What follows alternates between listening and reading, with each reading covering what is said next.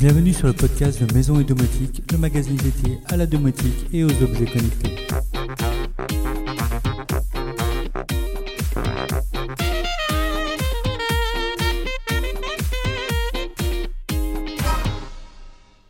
Salut les amis Comme chaque semaine, je vous propose aujourd'hui le débrief sur l'actualité du blog et la domotique en général, mais également des sujets autour de la maison, de la finance et la high-tech. Pour commencer, je vous ai proposé trois tests de produits. Tout d'abord, celui du bureau assis debout de chez MedSit. Nous avions déjà vu un modèle précédent de chez FlexiSpot. On retrouve le même principe, un modèle motorisé qui serait tout seul d'un simple appui sur une touche pour le mettre en position assise ou debout. On aura même deux positions supplémentaires si besoin. Un port USB est aussi de la partie pour recharger son smartphone par exemple. Ici, je n'ai reçu que la structure et j'ai adapté un plateau de bureau Ikea car je voulais que le bureau reste dans le design du reste de la pièce. C'est un bureau que j'utilise maintenant depuis trois mois et que j'apprécie beaucoup. Au lieu de rester avachi dans son fauteuil, ce type de bureau permet de bouger un peu plus, ce qui est meilleur pour la santé, notamment pour le mal de dos. Bien sûr, toutes les tâches ne se prêtent pas au travail debout. Par exemple, là, j'enregistre le podcast debout car je suis plus à l'aise. J'aime faire ma veille techno debout également, mais je préfère être assis pour rédiger de longs articles. Il faut l'essayer pour comprendre ce qu'un tel bureau apporte, mais pour ma part, il est adopté et ça change totalement ma façon de travailler. Le second test concerne un graveur laser de chez Orture, le nouveau modèle Laser Master 3 qui a l'originalité de disposer d'une connexion Wi-Fi intégrée ainsi que d'une application mobile pour lancer nos travaux très facilement. Un mode d'utilisation parfait pour les débutants puisqu'on peut tout à fait prendre une photo avec son smartphone et lancer sa gravure sur un support directement depuis le mobile. Attention, ce n'en est pas moins une machine très aboutie, pouvant également être liée à un ordinateur et au logiciel qu'on souhaite pour piloter nos travaux de gravure, mais également de découpage. Avec un laser de 10 watts, cette machine est capable de découper un support en bois de 10 mm d'épaisseur sans aucun problème. Bois, carton, cuir, tissu, acrylique, verre, métal, etc.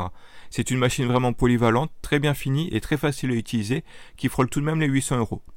Et oui, bien que facile à utiliser, on a ici quasiment une machine professionnelle, stable, puissante, avec une large surface de travail de 40 sur 40 cm. Dernier test, cette fois celui du smartphone Xperia 10 4 de chez Sony. Le dernier mobile du fabricant est extrêmement léger et facile à prendre en main grâce à son écran tout en hauteur vraiment agréable à utiliser. Et avec sa batterie de 5000 mAh, il propose une autonomie pouvant aller jusqu'à 2 jours sans problème, ce qui devient très rare.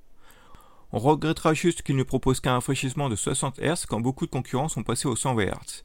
Et une qualité photo très correcte, sans être exceptionnelle, qui m'a un peu laissé sur ma faim car moi avait toujours vanté la qualité photo des smartphones Sony?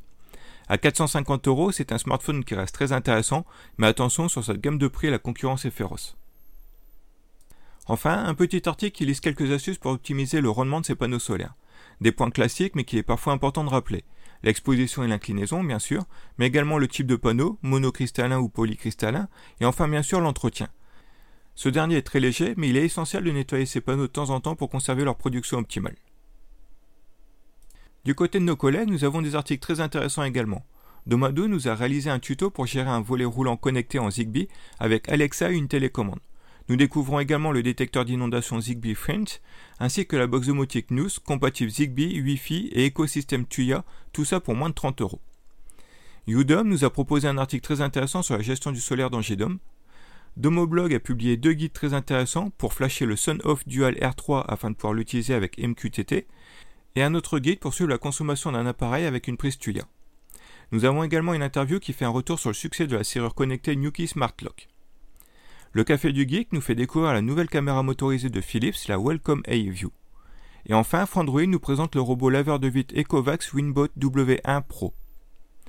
Au passage, je vous invite également à écouter le très bon podcast Monde numérique de Jérôme Colombin, où j'ai eu le plaisir d'être invité le week-end dernier pour discuter des objets connectés permettant d'optimiser notre consommation d'énergie. On y traite aussi de plein d'autres sujets très intéressants. Enfin, les bons plans du moment. Ce week-end se tiennent les French Days qui donnent lieu à de nombreuses promotions. Nos partenaires sont bien sûr de la partie, il est possible de retrouver de très belles offres chez Domadou, Domotic Store, Protectum, Nuki, GoGoBest et bien sûr Amazon. Vous retrouverez toutes ces offres sur le blog qui sera mis à jour régulièrement tout au long du week-end. Voilà, c'est tout pour aujourd'hui. Je vous souhaite à tous un très bon week-end et je vous dis donc à la semaine prochaine.